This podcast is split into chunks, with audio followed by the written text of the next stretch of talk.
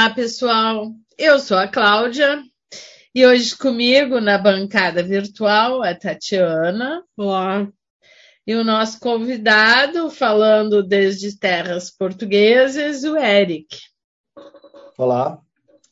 É importante ressaltar que esse podcast está vinculado ao Fotografa, em Núcleo de Pesquisa em Fotografia e Educação, sediado no Centro de Artes da Universidade Federal de Pelotas, aqui no Rio Grande do Sul.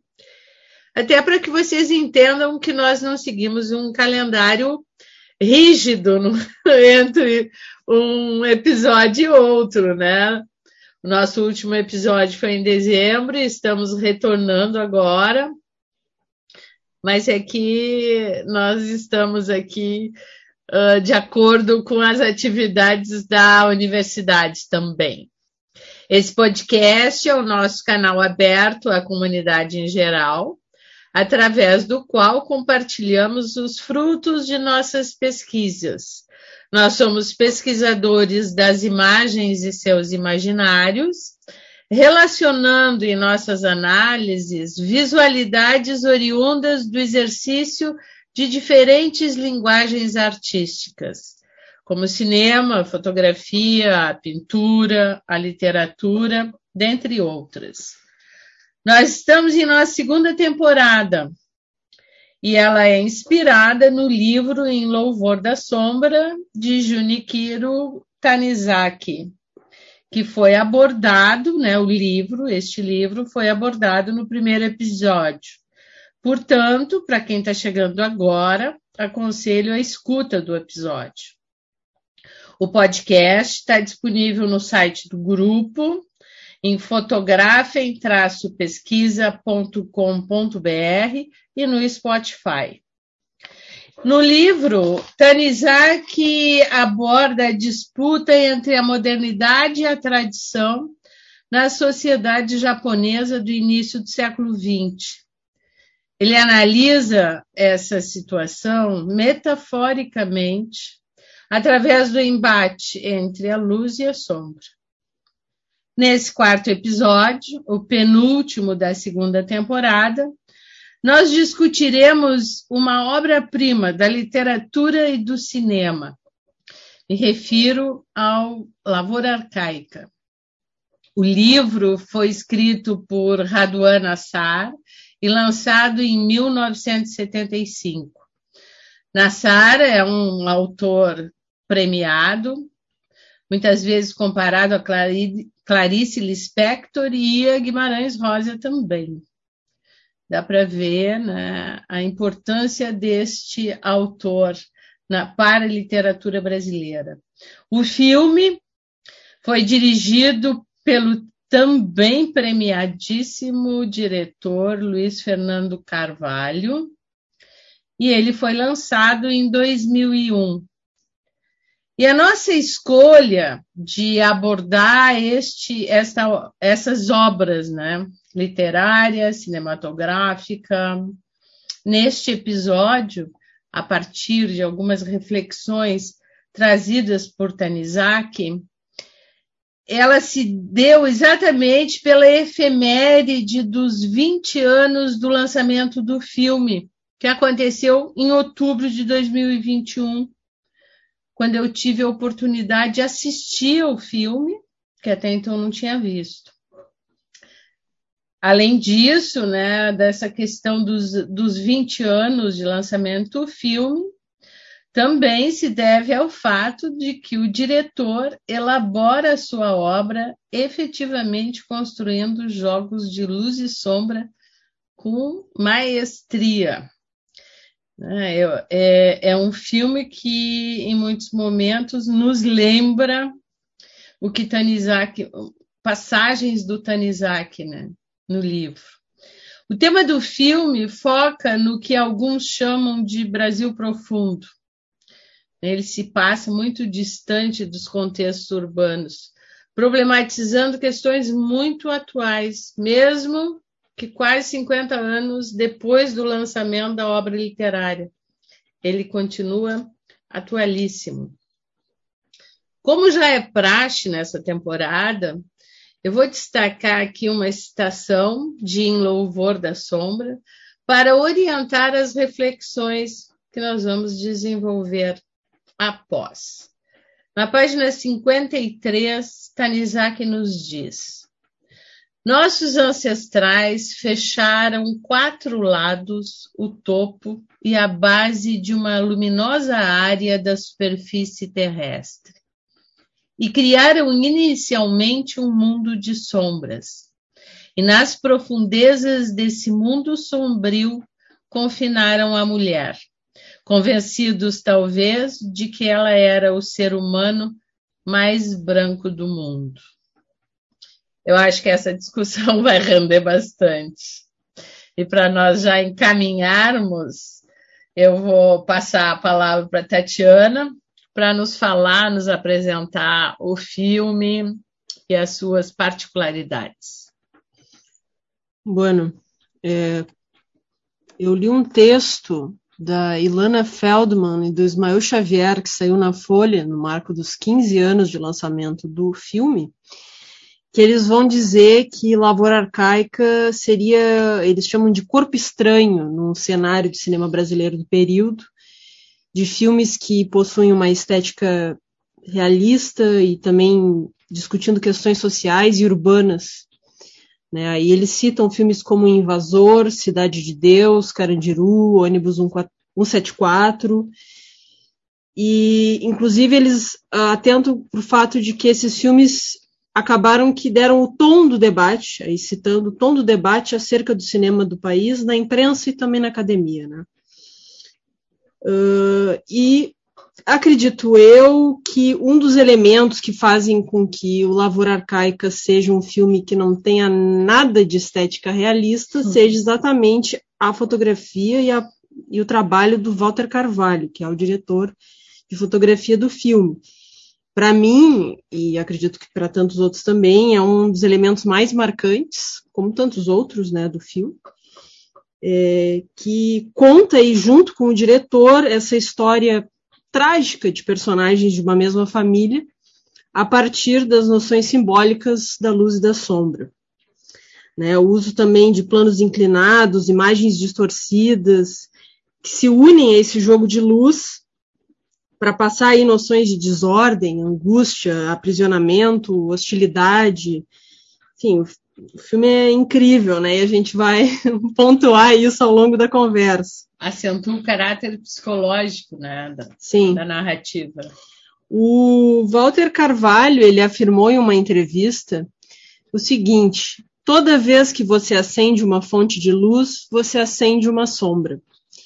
Então, essa questão formal e estética, ela é muito bem aplicada tematicamente no filme em que a sombra serve como, na minha visão, né, como um espectro, uma assombração para o que é entendido pela voz de autoridade do filme, no caso o personagem do pai, né, em relação à luz e os princípios morais que estão simbolicamente representados aí por ela.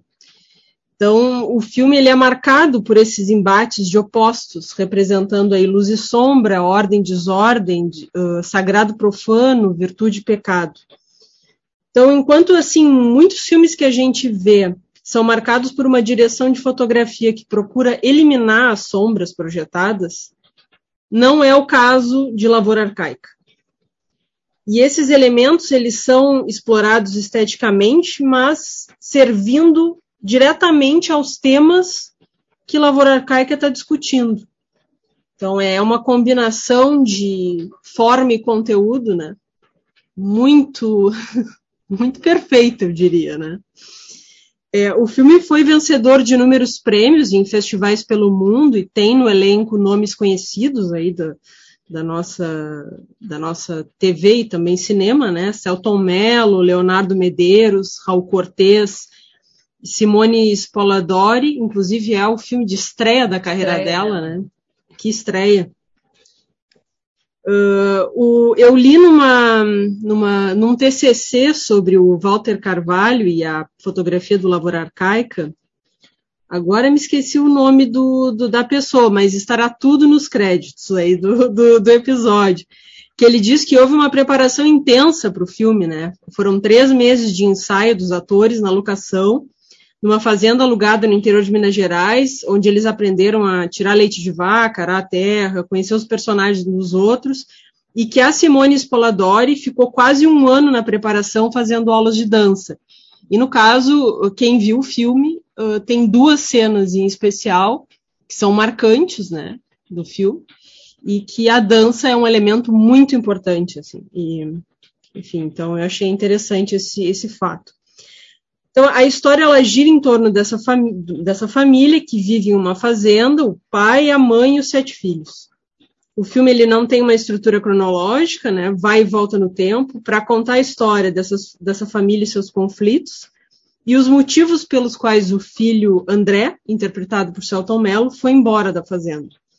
O filme começa com o irmão mais velho, interpretado pelo Leonardo Medeiros, indo ao encontro de André para convencê-lo a retornar a casa.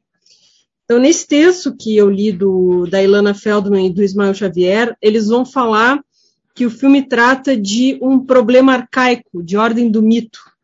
Falam, então, que esse filme fala de um inconsciente patriarcal, também arcaico. Então eu acho que tem tudo a ver também com a, com a fala, a, a tua citação. E acho que é perfeito para a gente encaminhar as discussões a partir daí. Antes de passar a palavra para o Eric, eu vou aproveitar essa tua deixa uh, para ressaltar que tem, eu li em diferentes textos referência a parábola do filho pródigo, né? Que o filme, de uma certa forma, remete à parábola do filho pródigo.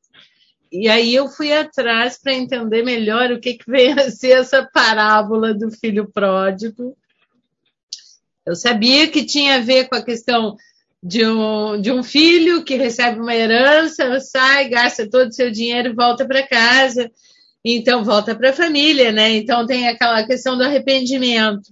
O que eu não sabia é que na tradição católica ocidental, essa parábola geralmente é lida no terceiro domingo da quaresma. E me chamou a atenção isso porque eu acho que o filme também tem um forte caráter religioso. Né? E é muito interessante porque no final a parábola não se cumpre, né? Na real, ele nem volta devido ao arrependimento, ele volta mais em função de toda uma pressão né, que é feita sobre ele. E para quem assistiu o filme sabe que o desfecho não é um desfecho muito interessante, muito bom, né? para os personagens. Para os personagens. O filme é perfeito. Para o filme é perfeito, é perfeito. Vamos lá, Eric. Entra no papo. O, o, o, o final do filme é, é tudo de, de perfeito. Né? E, e é, só para falar que é, é, o primeiro filme também do Luiz Fernando Carvalho. Né?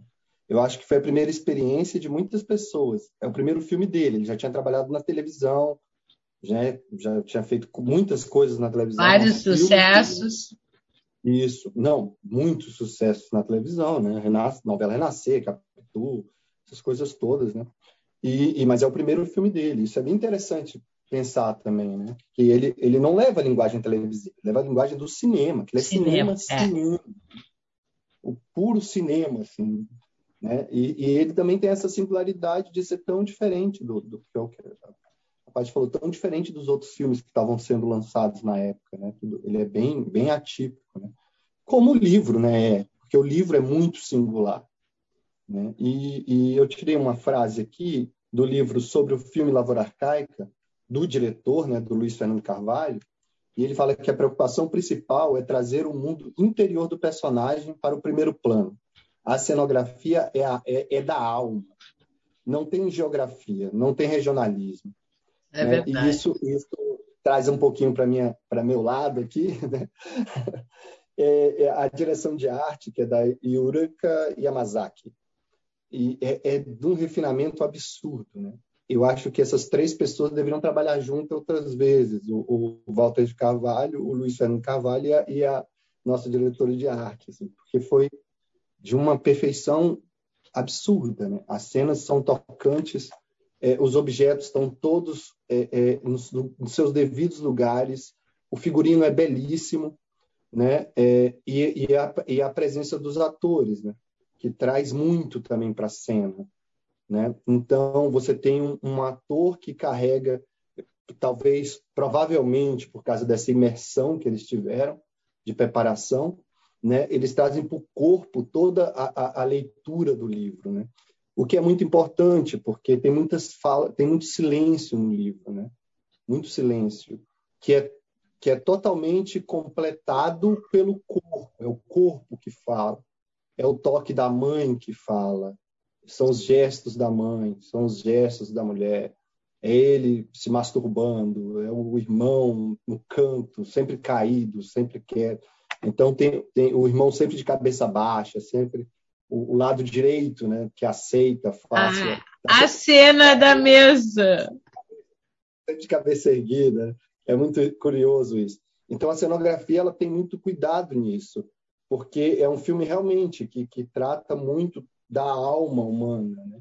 Então, quando, quando, quando a cenografia é uma cenografia que está muito preocupada em construir a cena mesmo, e construir muitas das narrativas que não fizeram parte do essencialmente da fala, né? que é outra coisa muito importante no, no, no filme, que é a narrativa, a língua, a, o que você está ouvindo. A palavra é muito importante no filme. E essa fotografia, essa, essa fotografia do filme e a cenografia serve justamente para dar toda essa estrutura, essa base para o filme acontecer, para deixar o filme bonito, onírico, num, numa coisa meio irreal, né? Que, que, que tá, tá, tá falando é, de realista ele tem muito pouco, né? tá ali Tá, tá, parece que a gente está nesse universo dele, da cabeça do André, que é o personagem principal, que é quem narra a história. A gente está dentro da alma dele, é ele contando. E, e, e, e é tão forte isso, essa, esse conjunto é, ator, imagem e, palavra, que a gente acaba simpatizando pela paixão do André, entendeu? Tem uma hora que você fala assim, mas ele ama, então você para de enxergar a coisa para o ouvinte, né, é, é, uma paixão incestuosa. Né? Mas a gente acaba falando, cara, mas é amor. Né? E é muito louco a gente pensar nisso, né? Porque é, é, é incesto. Né? É, um, é um dos grandes tabus, né? se não um dos maiores. Que é o, provavelmente o maior tabu que existe. Né? né? Mas também eu acho. Eu acho que nós não podemos uh, desconsiderar que a questão do incesto ela se insere numa questão mais ampla, que, que são as questões familiares postas por aquele pai. Né? A questão do, do, do da, da, forma como aquele pai reprime todo reprime mundo. isola, toda, né? A impressão é que a família vive isolada. Todo e qualquer eh, qualquer sentimento né, que extravase algo além daquela racionalidade que ele estabeleceu. E o André acha que não está errado, porque ele ainda diz: Eu estou fazendo que nem falou meu pai, né? Eu estou dentro da família, estou criando um amor é. dentro da família. Então, assim, claro que ele, ele coloca aí a lógica dele. É claro. Mas, assim, é, eles estão tão isolados naquele mundo, na repressão daquele pai que não deixa eles. Uh, sentir, desejar, ou ser eles próprios que, enfim, cria toda aquela situação, assim. E, e me parece que eles vivem isolados, assim. A impressão é que tá é que a família não. Uma questão extremamente importante, que é a questão espacial, né? Que é a questão da, da, da seria a questão espacial de lugar mesmo, né? Quando você fala assim, eles estão no, no seu mundo, estão no seu mundo, né? O mundo deles é a fazenda. É. Então, tem a fazenda, que é o grande mundo, a casa, são o, a, praticamente a, acontece a narrativa nesses espaços. A casa, a casa velha, o bosque e a lavoura, que está tudo cercado ali. E hum. o André ele sai disso e vai contar a história no outro ambiente, que é o ambiente do, do quarto de pensão, o ambiente escuro, degradado. Então, a gente tem esses dois lugares: o, o espaço, que é o mundo da família ali, o mundo do pai, um mundo onde as regras é o pai quem dá, né? E que só então, se ilumina com a presença da mãe. Porque quando é a presença do pai, esse mundo é escurecido, né? A, cena ah, a, mãe é um afeto. É. O, o, o, o filme, é, a narrativa do filme trata muito de ambiguidades, né? E essa coisa do sagrado e do profano, do, do masculino e do feminino, do silêncio e da palavra, né? E uma das ambiguidades que, que ficam claros na narrativa, e a imagem trouxe isso, a fotografia trouxe isso para a gente com muita força, é a da luz e da sombra. Então, o, é, é, tem dois momentos assim, é, é, dividido, né? O tempo da luz e o tempo da sombra. Então, o tempo da luz é o tempo da memória, quando ele, quando ele lembra. E aí, no livro, no filme, a narrativa é de outra pessoa. Né? Quem narra é, é, é o diretor. Uhum. A Sim. voz da narração, da, da, da, lembrança dele é do diretor. E é, ali é o tempo da memória, é o tempo do, do, do, da luz, da infância, da claridade, da mãe, que só escurece na hora da, da mesa, né? que é a hora que o, o, o pai e todo o discurso se estabelece e, e, que a família se divide. E depois o tempo da, da ação, o tempo do presente, que é o uhum. tempo escuro, ele na casa, ele no quarto de pensão, com o irmão. Né? Então ali é um tempo escuro, e a narrativa é dele, do André, do ator mesmo, do Celton Mello, né? Ele que narra toda, toda aquela cena. Então, é, e aquela cena é, é, é muito escura. Quando, é, e é fantástico, né? porque começa com uma claridade e, e depois você já cai na, com a claridade da infância e narrando, narrando não, só mostrando a casa, depois cai na escuridão do, do irmão dele chegando e ele se masturbando numa cena que parece um quadro do Caravaggio. Assim, Alguns momentos parece muito assim que você está vendo uma pintura barroca. Né? É, Sim, mas Porque... é uma característica que é atribuída ao trabalho do a, a, a poética do Luiz Fernando Carvalho. Carvalho não. não. do Luiz Fernando Carvalho. Ah, tá. Que é, a obra dele é considerada barroca, que ele é um diretor barroco. Tá, é. eu, eu não. é, vice. É, vamos ver o próximo filme que ele fizer, gente, mas eu não, não, não essas coisas, assim, é, colocar pessoas dentro do seu, das suas gaiolas, né? Não, é que é o que, o que colocam é que ele trabalha não só nessa obra, não só no Lavoura Arcaica, mas retomando também as produções na televisão, que ele fez algumas coisas com textos do Ariano Suassuna. Eles dizem que é um estilo barroco de sobreposições e cruzamentos entre gêneros narrativos.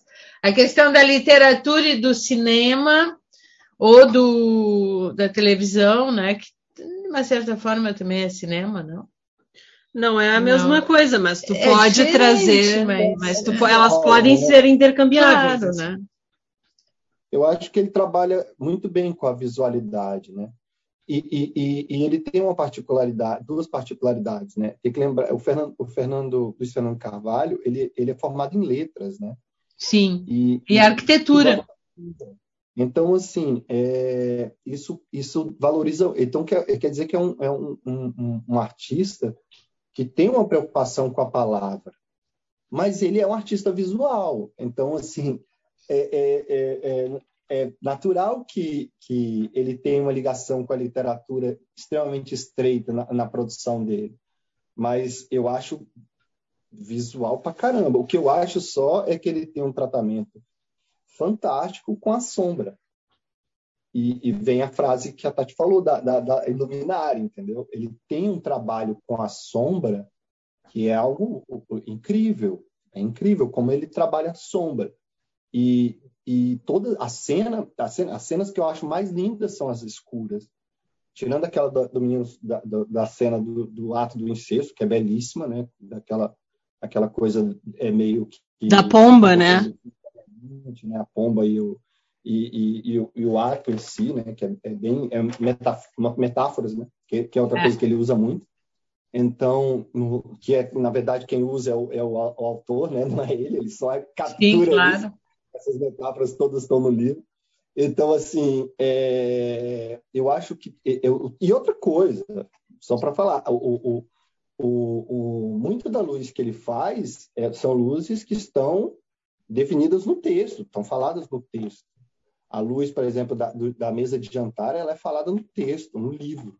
Ele repete igual está no livro, igual se lê, sabe? Quando ele fala do reflexo bronze do, do rosto do pai, ele coloca lá, pau, cobre, né, cobreado.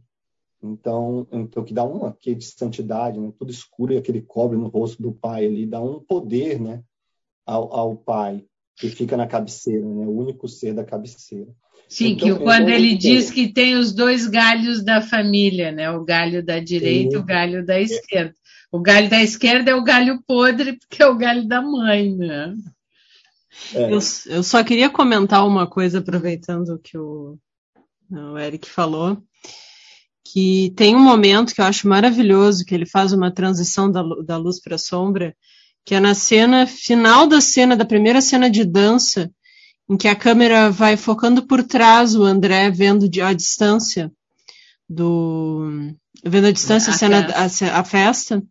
E eu não tenho certeza absoluta, mas me parece que ele usa um plano sequência e ele vai virando a virando a, a impressão que dá foi eu sim pelo menos isso foi de um plano sequência e ele vai virando a, a câmera até ficar completamente escuro e a gente chegar no tempo presente eu acho aquela cena incrível porque a gente está naquela claridade naquela luz quente naquela naquele momento talvez o último momento a última memória feliz dele porque me parece que tudo começou a desandar a partir da, da, da, da maturidade ou da, da adolescência, assim, para frente das irmãs. Sim. Porque ele até relata a questão da menstruação, uma hora, enfim. Então, me parece que a repressão do pai se tornou muito mais uh, atuante ou efetiva, não sei, a partir disso, assim, do crescimento da, principalmente das mulheres, né? Ah, que a gente já imagina o que, que aquele pai pensa sobre mulheres. então, eu achei aquela cena fantástica, a maneira como ele faz a transição do claro para o escuro, assim. Visualmente nos apresenta. Aqui, ah, aqui. Uma outra questão que, até, com relação também ao que o Eric falou, é que o Walter Carvalho ele se referencia, ele tem ele, no vídeo que eu assisti, que por recomendação da Tati no YouTube, Walter Carvalho e a Luz, ele faz essa referência e depois eu também li em mais dois textos, que é a questão da luz renascentista. Para ele, para o Walter Carvalho, né, para o diretor de fotografia, o princípio da luz é a pintura renascentista. E ele considera os pintores renascentistas como os primeiros fotógrafos. Então, Isso. acho fantástico. Inclusive, ele faz duas referências. Uma delas tu vais gostar muito, que é a questão da vela, que remete ao livro da chama da vela do Bachelard. A impressão que ele estava que ele que ele estava que ele estava falando direto, ele não cita o Bachelard. Ele não cita, mas dá a impressão que Porque dá. Porque ele começa a falar da questão da, da, chama, da chama da vela e da, e da imaginação. E a, sim, chama da vela, imaginação e mito de Prometeu. Então ele vai fazer essa relação né, e vai dizer que a luz é fogo, que a luz é matéria e abstração. É, é assim, eu acho, e, e, o Walter Carvalho não é a primeira vez que ele trabalha com o Luiz Fernando Carvalho, e até onde eu procurei no Google, não são parentes, até a princípio eu achei, achei que, que, eram. que eram parentes, mas parece que não são.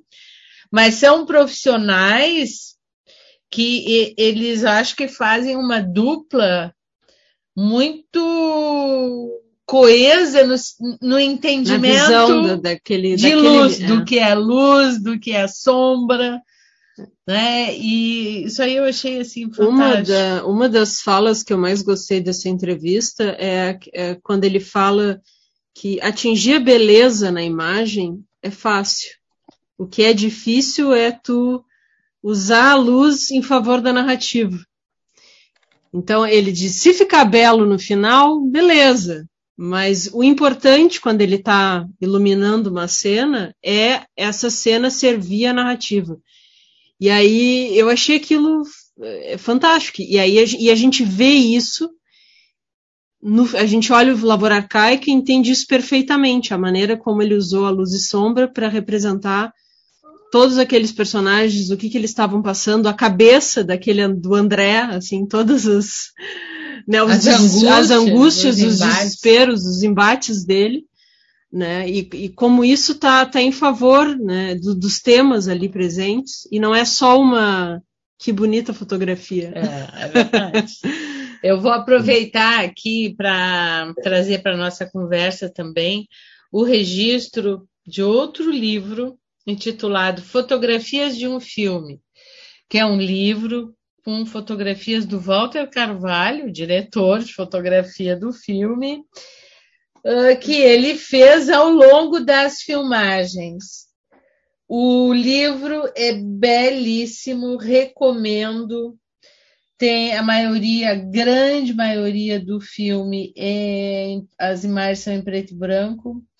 Tem duas imagens que me chamam a atenção. Uma é uma fotografia do pai, e agora, quando o Eric falou na, na questão do, da luz cobreada, a fotografia do pai ela tá com esse tom meio avermelhado e com velas atrás, então é, é muito forte essa relação. E também tem uma foto dele, do André, que também está avermelhada. São as duas únicas. O, o resto do livro é todo em preto e branco. E na contracapa diz assim: uh, após passar do livro às telas de cinema, Lavoura Arcaica retorna ao livro por meio das fotos de Walter Carvalho. Da raiz ao fruto, três artistas, três linguagens e três obras-primas. Então, fica, acrescento aqui a obra do Raduan, a obra literária do Raduan, se soma o filme do Luiz Fernando Carvalho e se soma ao livro de fotografia, fotografias do Walter Carvalho, da saudosa Kozak Naif, que é uma primorosa edição. Fica a é. dica aqui para quem tiver oportunidade de ter acesso a essa obra. Eu, né? eu queria puxar a tua citação do Tanizaki para uma, uma questão aí que a gente pode debater. Porque eu fiquei pensando, bom, a questão da luz e sombra tem muito a ver com o pecado, um dos temas que a gente vê. E na ideia do pai, a mulher tem que ser uma representação de uma virtude né, de pureza, e aí entra o branco, entra, enfim, a luz, e tudo que a Ana vai subverter na, na, na visão da, daquele pai, né? E aí eu fiquei pensando muito numa fala que o André fala, porque assim, a sombra e o que ela representa é um espectro para as ideias morais do pai, mas a luz acaba sendo um espectro para o André porque acaba lembrando ele o tempo todo do que ele perdeu e do que ele não pode ter. Me, pare, me pareceu isso, assim. E também dessa, dessa moralidade do pai que ele não, ele não se acerta, ele não, não se encaixa, ele está to totalmente fora.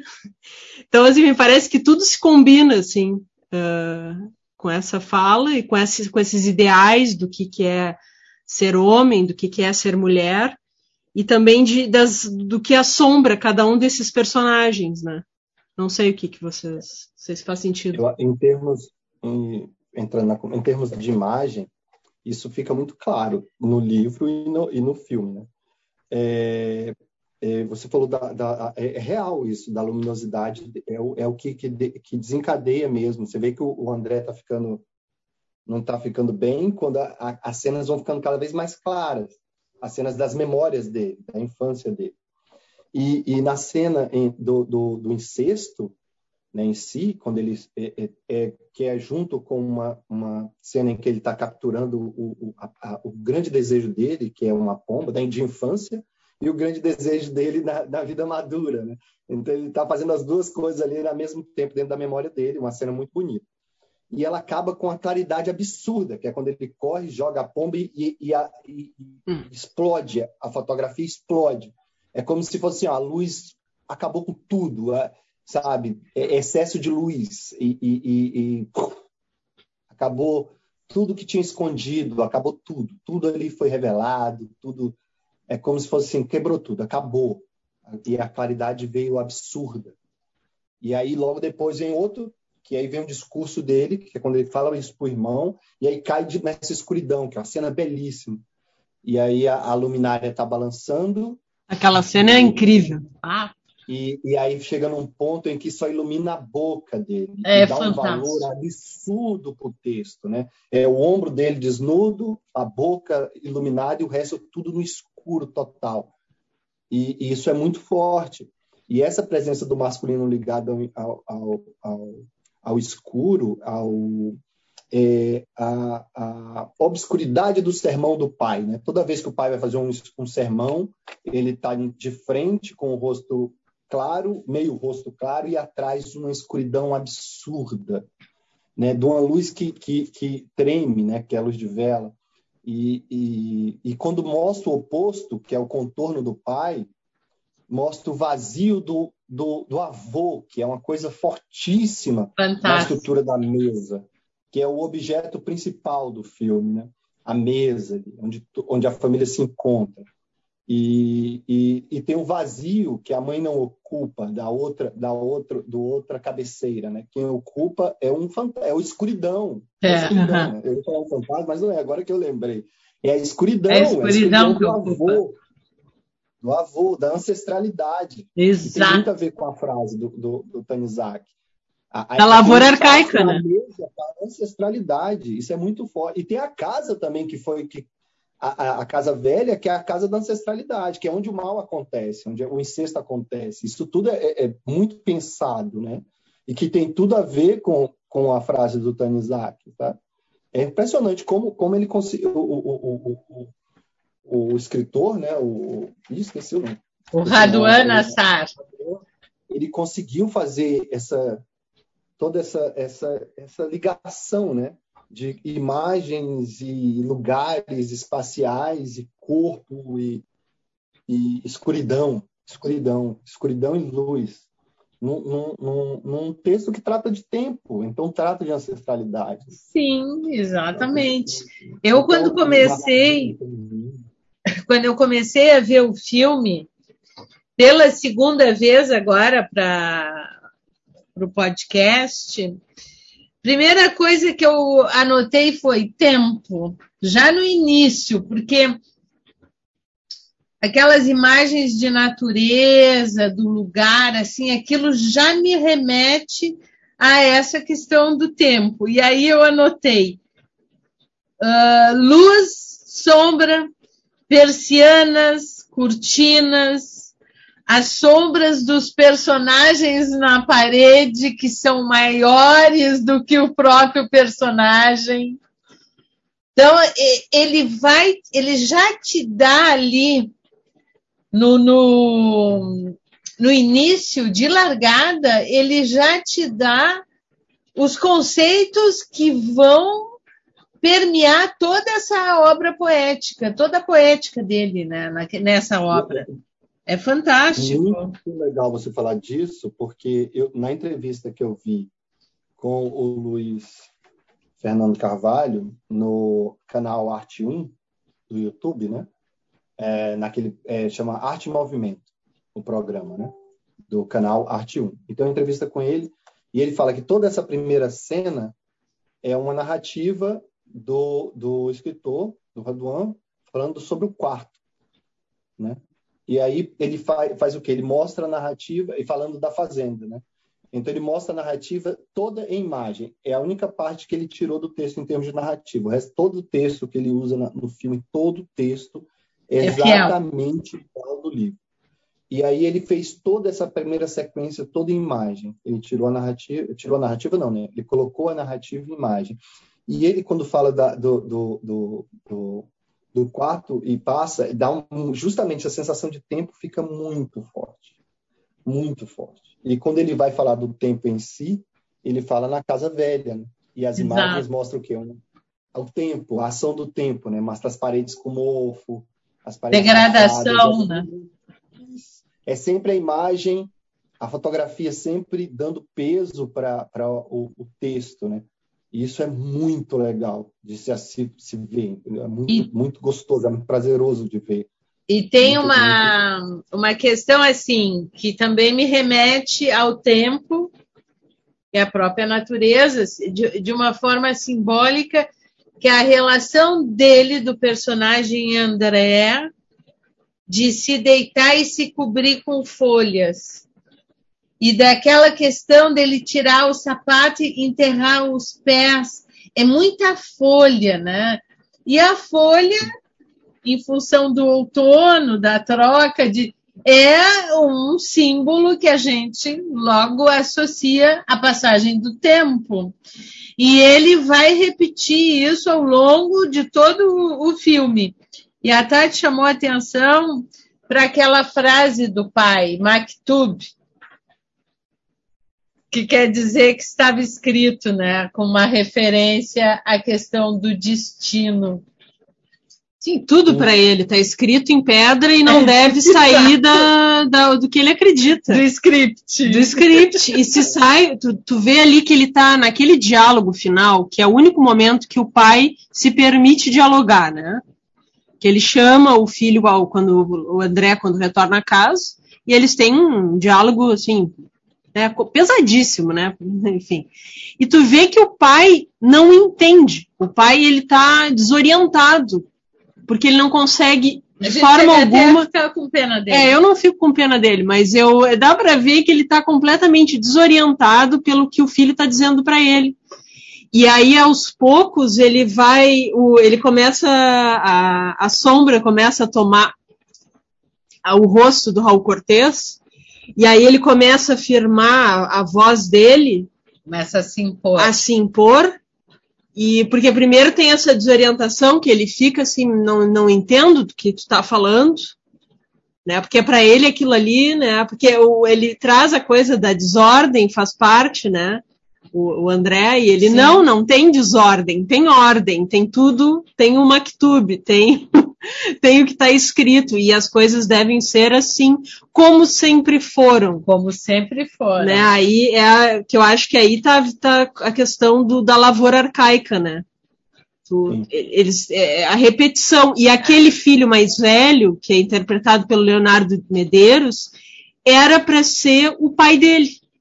É, ele é o babaca, ele é o que reproduz que o pai dele. Reproduzir o Só pai, que aí no final ele vai, vai ser o momento em que ele vai se dar conta, mas a partir de uma perda horrível. Sim.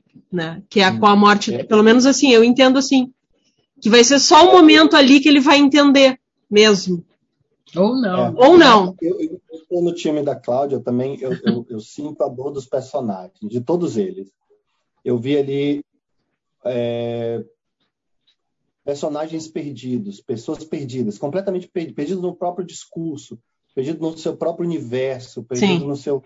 Entendeu? Ele não entende as coisas. Você vê que o André é um personagem duro, ele, ele até vendo o filme, você percebe ali na, naquela, ele contando aquela, toda aquela história bêbado, né? Que eles estão bebendo, eles estão bebendo muito, ele e o irmão. Sim. E, e a história do bêbado não é uma história muito confiável, né?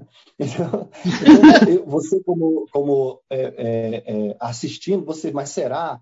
Será? Será? Será que era assim mesmo? Sabe? É só o ponto de vista dele, né? E, e então você vê um, um, um, indivíduo completamente perdido ali entre a sensibilidade da mãe, o autoritarismo do pai, uma doença que você desconfia às vezes, porque você acaba, porque ele está bêbado, e um irmão que você não entende direito, né, que foi buscar o outro, né, ou seja, o, o que a Cláudia falou, ele não se arrependeu, diferente da parábola, Na parábola, ele volta para casa porque ele quer, porque ele, ele se arrepende efetivamente do que fez. Lá não, ele não, ele está lá entregue num buraco negro escuro da casa, do quarto, né? E o irmão vai lá pegar ele, vai salvar ele, né? E, e tem, tem aquela cena linda também do irmão lavando. Ali parece, ali é renascentista puro, né? Ele deitado e o irmão limpando. Sim, ali é. um quadro assim, parece Jesus no colo ali, o pessoal limpando. Muito bonita aquela cena. É, e então assim, eu vejo vários, todos os personagens, até as, as irmãs que não falam nada, mas você olha na leitura corporal na hora da janta, né, na hora de arrumar a casa, que elas não sabem onde elas estão, sacou? Ninguém sabe ali onde está. Parece por isso que, que é um universo onírico, assim, é um universo, é um mundo particular mesmo. E ele é o único que, que resolve pular cerca, né? Ele, ele, é ele sai daquele mundo para o mundo dele. Aí é. que está o, o, o mais estranho, porque ele cria o universo bizarro dele dentro de um quarto de pensão né, cheio de culpa, e nem culpa, né? A gente nem sabe direito, porque ao mesmo tempo ele é o espelho do pai. Eu, eu sempre, eu, toda vez que eu vejo esse filme, eu falo, cara, mas ele, ele, é, o, ele é o mais religioso, é a figura mais religiosa. Do, tirando o pai, é ele. É, é o que vai para a igreja, é o que fala de Deus, é o que fala, eu tenho um discurso santo, eu tenho, é, é toda, ele é quem mais traz essa coisa. Na verdade, eu acho que tem muito espelho no, no, no livro. A, a cena final é E tem cenas, muitas cenas de espelho, utilizando espelho. Tem Sim. muitas cenas utilizando o espelho. Não, a, a, direção, a direção de fotografia e a de arte é, é fantástica. Fantástica, assim. Os móveis, eles têm um peso nas cenas, a, a, ou a falta de móvel, que é absurdo. O silêncio, né? O silêncio que fala. Então, os atores... Silêncio é um personagem. Hum.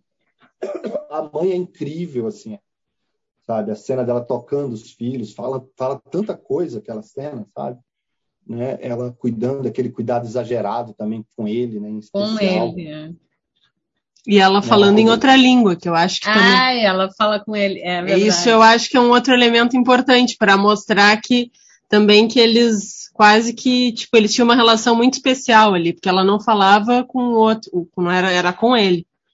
Porque, pois é, aí o que uma coisa que eu comentei com a Tatiana, eu acho que num certo sentido a relação dele com a mãe também era um tanto quanto incestuosa. Olha, eu acho que até depois, quando aparece o irmão, eu também acho que rola uma coisa ali. é tudo muito, muito, é o universo deles, entendeu? É só é, eles, é, exato. Parece que é só eles ali. Não, é, e a impressão. Mundo, entendeu? Ah.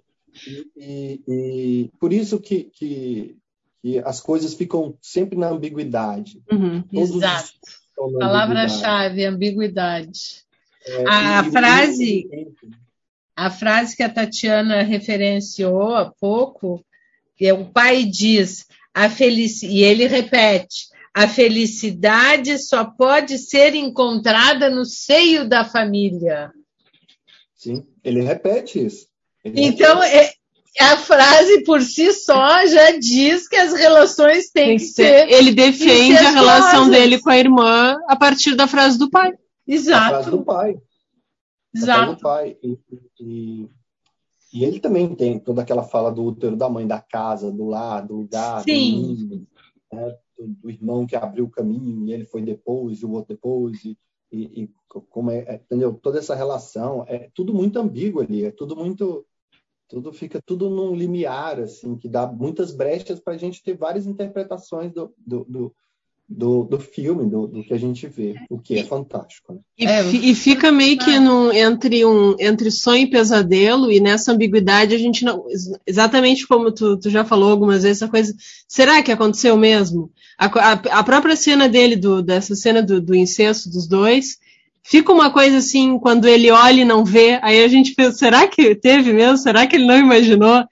E aí, e, e ao mesmo tempo na, na, na, própria na cena dele na pensão, que tem toda uma estética que me remete até a questões de expressionismo, que, me, que são estéticas do pesadelo, que me faz pensar Sim. ali que são vivências de sonho e pesadelo, mas tudo dentro de um âmbito onírico que é que, que perpassa o filme inteiro, assim. E aquele prostíbulo escuro. Ah, o prostíbulo é, escuro, é, é o sagrado e o profano, né? O Se peso.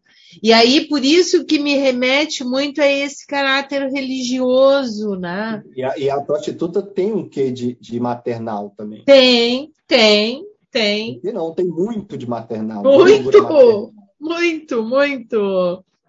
Né? Então, o que dá tudo essa ambiguidade, né? E que, e que a gente descobre que tudo é verdade quando, quando ele chega e, e em vez de, da família unir como filho pródigo, a família, é, todas as roupas Sim, uh -huh. acontecem. Então, acontece toda a loucura, né? Vai ser festa de Natal no Brasil. Ai, tem uma, tem uma frase que ele diz quando ele solta a pomba ah, e as pombas do meu quintal eram livres de voar. Diferente dele. Mas sempre voltavam. Mas sempre voltavam para cá. É. Exatamente, ah, né? Sempre Ela sempre volta. É fantástica, que é, é, é e se a, que ele fala no começo, se acaso distraído me perguntasse para onde estamos indo, estamos indo sempre para casa. É, é, é incesto, é a família, é o núcleo ali. E, tu sai, mas tu volta. ancestralidade, porque a, o tempo todo é. a gente tem a sensação de que essa história é, é só algo que está repetindo. Que tá Exatamente.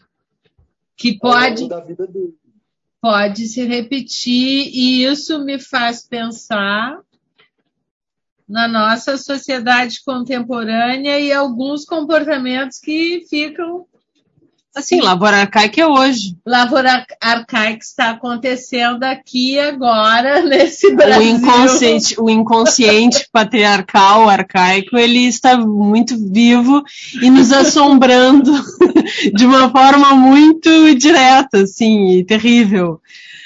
Mas uma coisa que eu comentei com, a Cláudia foi que na, na, no diálogo entre os dois, é, ele pega e diz que não havia amor, né? Algo assim, né? E o pai, como assim não havia amor?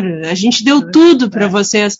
Aí eu disse para eu disse para Cláudia que eu me lembrei muito assim da última uma das últimas cenas do Virgem Suicidas, depois que todas as irmãs estão mortas, que eles, mas a gente dava amor para elas, a gente dava tudo. Tipo, eles continuam sem entender. As cinco filhas se mataram e eles não entendem. Por e isso aí... que eu não, não, não, não desimpatizo, né? Não, não... Por isso que eu tenho uma, um quê de simpatia pelo pai. Entendo, entendo, entendo. Ele está na ignorância total, entendeu? Sim, é? sim. E quantas pessoas são assim na vida real que não conseguem sim. entender e aí elas têm que viver exatamente como foi ensinado, porque se sair um pouquinho já causa uma desordem. Na cabeça, né? Sim, mas e, e, na vida dos outros também. Ah, não, é porque os outros têm que viver igual. Né? Então, aí... Esse, é, você trouxe bem o Virgem Suicidas, é isso mesmo. O Acabe, eles, ah, mas o que, que a gente fez? Por quê? Foi tudo certo, ué. Dei comida, dei roupa, dei um quarto legal. Eram todas loirinhas, todo mundo bonito. O que, que aconteceu, gente? e eu acho que é, é esse, esse homem, né? Que eu espero que esteja em extinção, é, Esperamos. não consegue ver. Não. Ele não consegue ver. Não. Não consegue enxergar. E, e, a mãe não é muito diferente também. Sim. Né? Porque está dentro da estrutura, né? Sim. É, então, assim, é, é, por isso que a ancestralidade pesa tanto aí. A história pesa tanto. Né? E, e uma das coisas que me deixa chocado nesse filme, é, chocado mesmo, é a palavra certa, é as mulheres não falarem assim. Aquela cena da igreja dele falando com ela, ela é desesperadora porque ela é. não fala nada. Nada, não reage, ela só chora. É brutal. É, é, aquela cena é brutal. É. Além de ser belíssima, né? Além de ser belíssima, assim, é, ela é uma beleza absurda. Ela é uma visão dentro desse. É, e tem hora que faz um contorno do, do rosto Sim. dela e, e, dá um brilho só na, em volta. Porque um, um dos tratos da luz é que ele trabalha com muita luz de vela e muita luz natural. então, por exemplo, a cena do quarto começa ali com a luz no, no, no de dia, né, com uma cortina que faz uma textura e o um movimento na cena, Exato. na parede, no corpo. Ou seja, tem um filtro entre a luz natural e, o, e a caverna ali, o resto tudo escuro, até chegar à noite, que é o candeeiro balançando no ápice do, da loucura ali, né? Então, com a vela. E a casa é de dia, tudo aceso, tudo claro, o lugar da mulher, o lugar da mãe, e quando o pai chega, escurece. Na mesa é tudo escuro, que é o lugar do sermão. Tá? Então, há um, um, um, um, trato muito bem feito com a luz. Mas é legal que a gente, você vê, às vezes, que vem uma luz que você não sabe de onde, entendeu? E é uma luz que vem só para iluminar uma coisa. Você vê assim, ué, mas não tem uma vela aí, não tem uma janela aberta. E essa cena da igreja é muito isso. Então tem a vela, tem as, as velas que estão no altar, que era, ou seja, a luz só está frontal, mas às vezes vem luz lateral, luz de cima, porque não importa. Sim. Não importa. A direção de arte, de certa de fotografia, ela quer que a gente veja aquilo, aquela beleza ali, aquele traço, aquela escuridão. Isso é fantástico. Isso é, é, é, é assim lindo, assim, quando, né, quando você vê a cena e fala, é, mas espera aí. E aí vem um brilho, assim, que você vê que não é, é, é luz mesmo, provavelmente é um, um, um canhão de luz ali para dar aquele, aquele brilho no rosto dela, que desenha, né? desenha de luz aqui, assim, a face dela. E aqui ela está com aquele pano, véu, né? E faz todo um, um, um, é uma bordada no rosto. É, é uma coisa absurda. E quando aparece ele lá todo trabalhando o corpo todo deformado e com aquele discurso e pegando na virilha e, né, e é super masculino ao mesmo tempo, né? Sim, violento. Violento, é. Violento, né? e ela muda. Aquela cena, para mim, ela, ela é impactante demais, demais, demais, demais. E ali foi quando eu falei assim, mas já está todo mundo perdido, e ninguém entendeu nada, assim, ninguém está entendendo nada, e eu estou perdido também. E aí foi quando eu simpatizei com todos eles, porque eu vi que era um monte de gente numa fazenda, entendeu? Com um peso da ancestralidade, o peso da história, o peso do momento, o peso da, da vida, o peso de tudo, né? E o pai pedindo paciência, porque o tempo resolve. Paciência, porque tem, ele tem esse discurso da paciência, né? que ele fala que a sim, paciência é a melhor das virtudes. Paciência tem muito a ver com o tempo, né?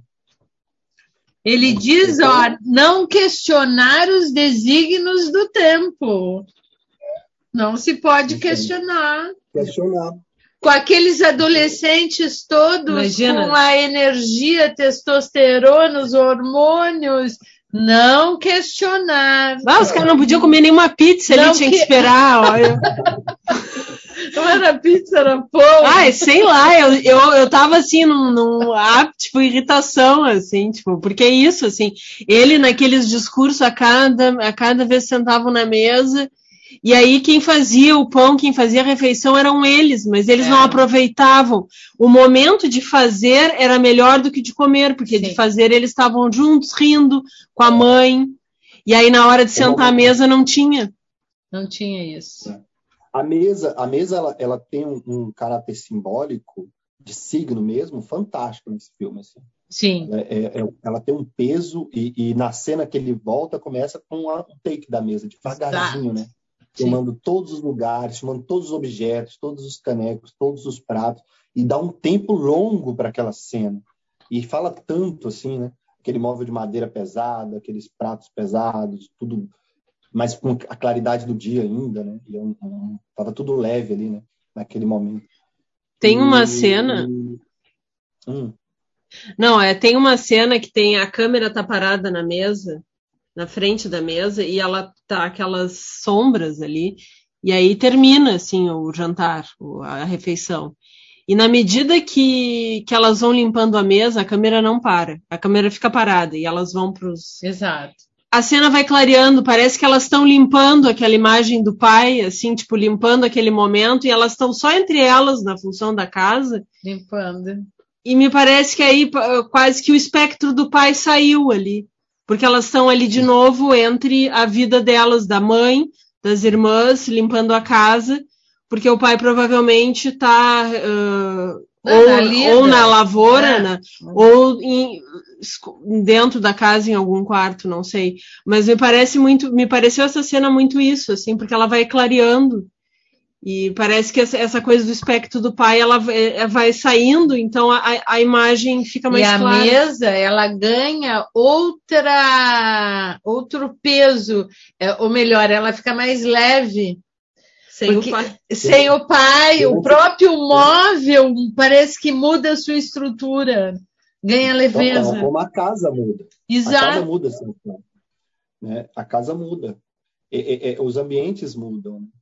O único ambiente que é completamente é, fora de tudo é o bosque, que é como começa e quando termina o, o, a, a, narrativa dele. Sim. É que é um, e a cena é igual, né? Só muda a dança, mas a, a, a dança dela. A cena, a, cena, é um espelho, espelho né? E, e, essa coisa da mesa ela, é, ela, é muito interessante, sabe? Ela traz o tempo, ela traz ancestralidade, ela traz o ambiente, né? e ela traz a, a, falta de cumplicidade entre as pessoas, né? Porque as pessoas não se olham na mesa, né? E, e a falta de cumplicidade entre as mulheres também, né? Porque é, outros filmes, como o próprio Virgem Suicidas e, e outros filmes, né?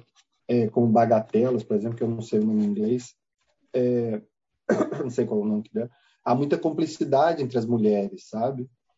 É, então, podem até não falar, mas estão se olhando. Sim, tocando embaixo da mesa. É, esse filme, ele, é, o Raduan, ele tira isso.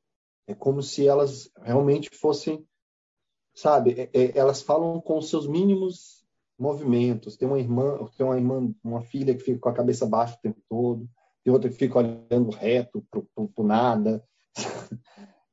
então, tudo muito lento. Ela, quando quando tem uma cena dela em câmera lenta, abaixando a cabeça, a Ana, né? Que é fantástica, assim, porque ela, porque ela quebra a questão do tempo, que é uma mesa que o pai, eu acho que grita com ela, bate nela, e ela vai baixando a cabeça devagarzinho, assim, câmera lentíssima, né? E dá um tempo alongado para a cena e, e, e, diz muito do que é aquela garota, né? Do que é aquela, aquela adolescente, porque ela é uma adolescente. Mas todos eles, né? Não é uma mulher, é, tem, né, ele tem 17 na, na, hora, na cena 26, eu acho. Então, assim, são, são personagens muito jovens. Né?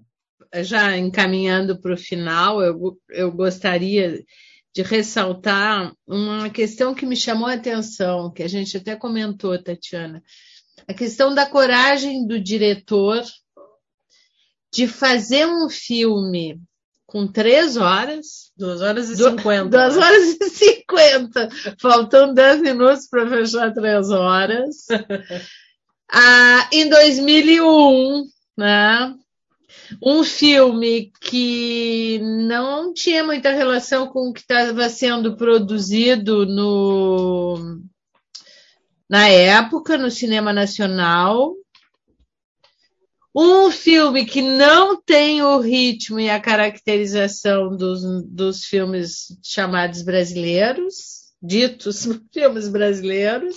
Inclusive, foi uma crítica que hoje a gente escutando uma ah, live. É, live diz que tiveram críticas, eh, na, na, inclusive fora, internacional. fora internacionais, dizendo que não parecia filme brasileiro. Mas só para deixar uh, demarcada aqui essa minha admiração por esse diretor de cinema que teve a coragem de fazer um filme que a Tatiana fez o um comentário assim: as pessoas hoje em dia não veriam esse filme. É muito lento. Eu acho assim, no estado que as coisas estão, com, principalmente com a queda da, da, da cota, né? Sim e com que as pessoas com, com a tomada de certos tipos de filme nas salas de cinema e com que as pessoas estão escolhendo ver no, no cinema olha seria blockbusters é, e eu fico os... pensando relança em, em uh, super-heróis é la, lavoura arcaica para o aniversário do sei lá né, de 20 anos vamos supor eu não sei assim tipo acho que veria quem já é fã do filme e talvez algumas pessoas curiosas e tal não sei, assim, eu gostaria de estar errada, na verdade. É, mas é. eu acho que tu não está errada. Infelizmente. É, eu, eu, acho que, que é, esse tipo de filme, que é um filme que, que traz um potencial poético muito forte, traz uma linguagem poética muito forte, que tem um tempo alongado, ele, ele realmente, ele, infelizmente, ele não é visto pela massa, né? Porque eu não sei onde eu vi, mas eu vi um termo super bom que é educação estética, sabe? Uhum. Acho que as escolas precisam muito de uma educação estética. Sim, Sim. essa é minha luta. Do olhar, do, do, do visível, do, do, do, do artístico, para a pessoa começar a ter, a ter um, um, um absorver coisas boas.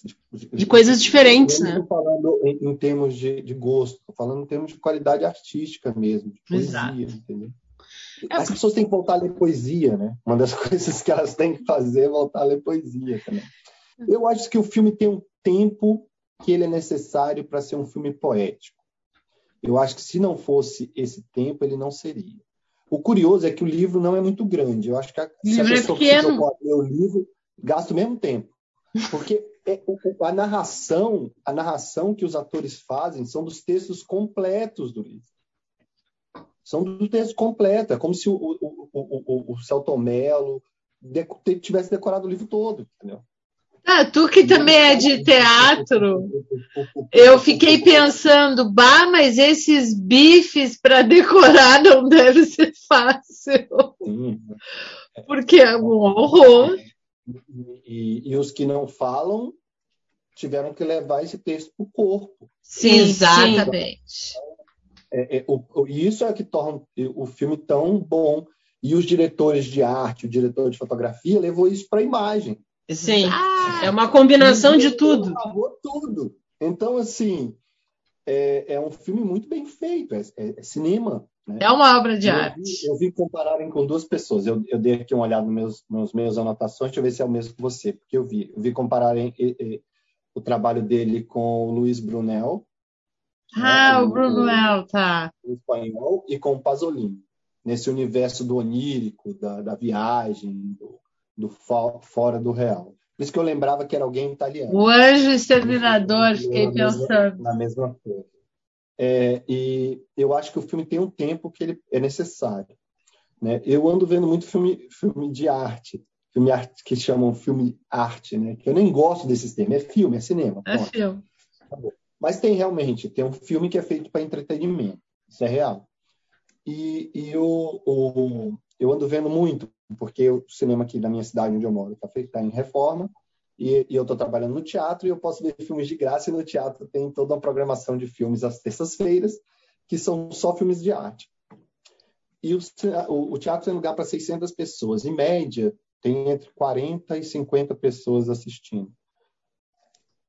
Ou seja, pouquíssimas pessoas. Pô, eu acho bastante. É são dois euros, é muito barato. Mas assim, e as pessoas é, é, é, ainda tem um esquema, se você pagar o mês, você paga só 4 euros. Eu me lembro quando eu estava aí, já tinha esse esquema. Sim. Então, assim, é, o, o, e assim, a média de. Você vê a idade das pessoas que vão, pessoas normalmente acima de 30, 35. É, muito por causa disso. Eu acho que o, as pessoas não estão. E eu, eu lembro quando eu era mais jovem, eu vi esses filmes. Eu vi esse filme jovem né? Não, não era eu hoje. era o pequeno Eric que viu lá Lavoura Arcaica. Não, não era jovem, no jovem na ideia de algumas pessoas, não. Mas eu era jovem, era mais novo. Então, assim, é... e eu conseguia ver filmes. Eu acho que as pessoas pararam de, de absorver mesmo essa coisa do, do, do olhar. Sim, eu concordo. É o tempo. Hora de olhar. Tempo da observação. As pessoas não conseguem mais ler. Ninguém lê livro. Os garotos não leem mais livro. Eles vão lá, no, leem, ouvem resumo podcast do, do, do, e pronto. E ainda acelera o podcast, assim, ó. Sim. Né?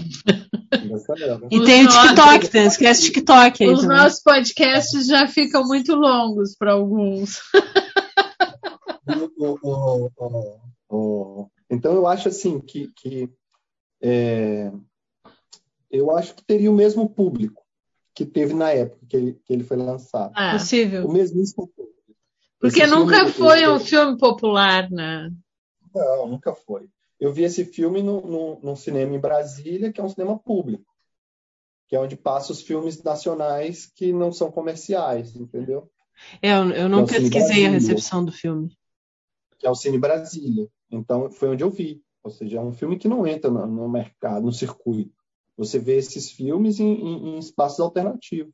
A maioria, na verdade, dos filmes brasileiros nacionais que são lançados, a gente nem vê. A gente nem tem a oportunidade de ver. Com Não, eles certeza. ficam restritos a festivais e salas de grande, das grandes capitais, assim. Quem mora, como a gente que não mora em capital, a gente tem difícil acesso a filmes brasileiros. Tirando os que são, né, muito, Sim. que levam muito dinheiro. Os comerciais. É. Eu via, eu via, eu via filme brasileiro justamente porque tinha o Cine Brasília. Eu Então, vou assim, tinha o deixar. De Brasília, e passava tudo, né? Ainda tem, né? Então aí passa todos os filmes, tudo que é curta-metragem, tudo. Ué, Eu- isso aí é uma. Eu vou É, deixar aqui a seja, De recomendação. a gente vê a importância do Estado Sim, para a divulgação da arte. Sim. Com Sem o certeza. Estado, a arte não se faz. E sem a educação, não se cria pessoas para absorverem a arte. Com é É fato. um círculo vicioso. É. Eu vou deixar aqui o recomenda- a recomendação para nossos queridos, queridas, queridos ouvintes, que o filme Lavoura Arcaica, Tatiana está rindo, porque ela diz que nós não temos ouvintes. Mentira, eu sei que nós temos alguns que nos escutam. Uma, uma é garantida. Mas, enfim, deixar aqui a recomendação: o filme Lavoura Arcaica, uma cópia de boa qualidade, está disponível no YouTube da TVT de São Paulo. Que foi disponibilizada pelo próprio Luiz Fernando, não foi? Sim, o ano passado, na comemoração do- dos 20 anos do lançamento. Foi quando passou em São Paulo a TVT. É uma TV aberta em São Paulo, passou na TV aberta e continua disponível lá o filme. Para quem não assistiu, fica aqui a recomendação: assistam, se preparem para uma experiência estética diferenciada. O filme realmente é uma obra de arte. E uma porrada. É, também. o livro do Raduan, eu deixo também aqui recomendado. Eu comprei da Amazon o e-book, que não foi caro, que é uma edição que reúne os três únicos livros do Raduan. O Raduan só escreveu três É, livros. Publicado pela Companhia das Letras. Isso. E o e-book não é caro e ele reúne essas três, essas três obras.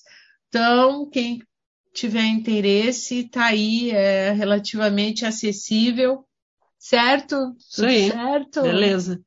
Obrigada. Tatiana. Deixa Obrigada. eu passar aqui também uma Fala. dica de, li- de- livro, né? É, sobre o filme Lavoura Arcaica, do Luiz Fernando Carvalho, tá? da editora Ateliê Editorial.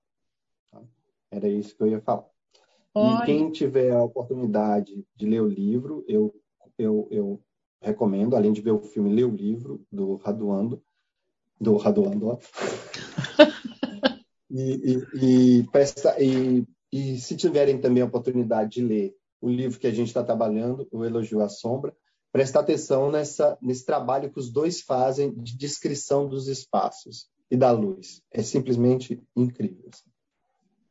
Fechou, então. Muito obrigado, pessoal. Até o nosso próximo episódio. Abração a todos, se cuidem, que continua Tchau. por aí. Tchau, Tchau. tchau.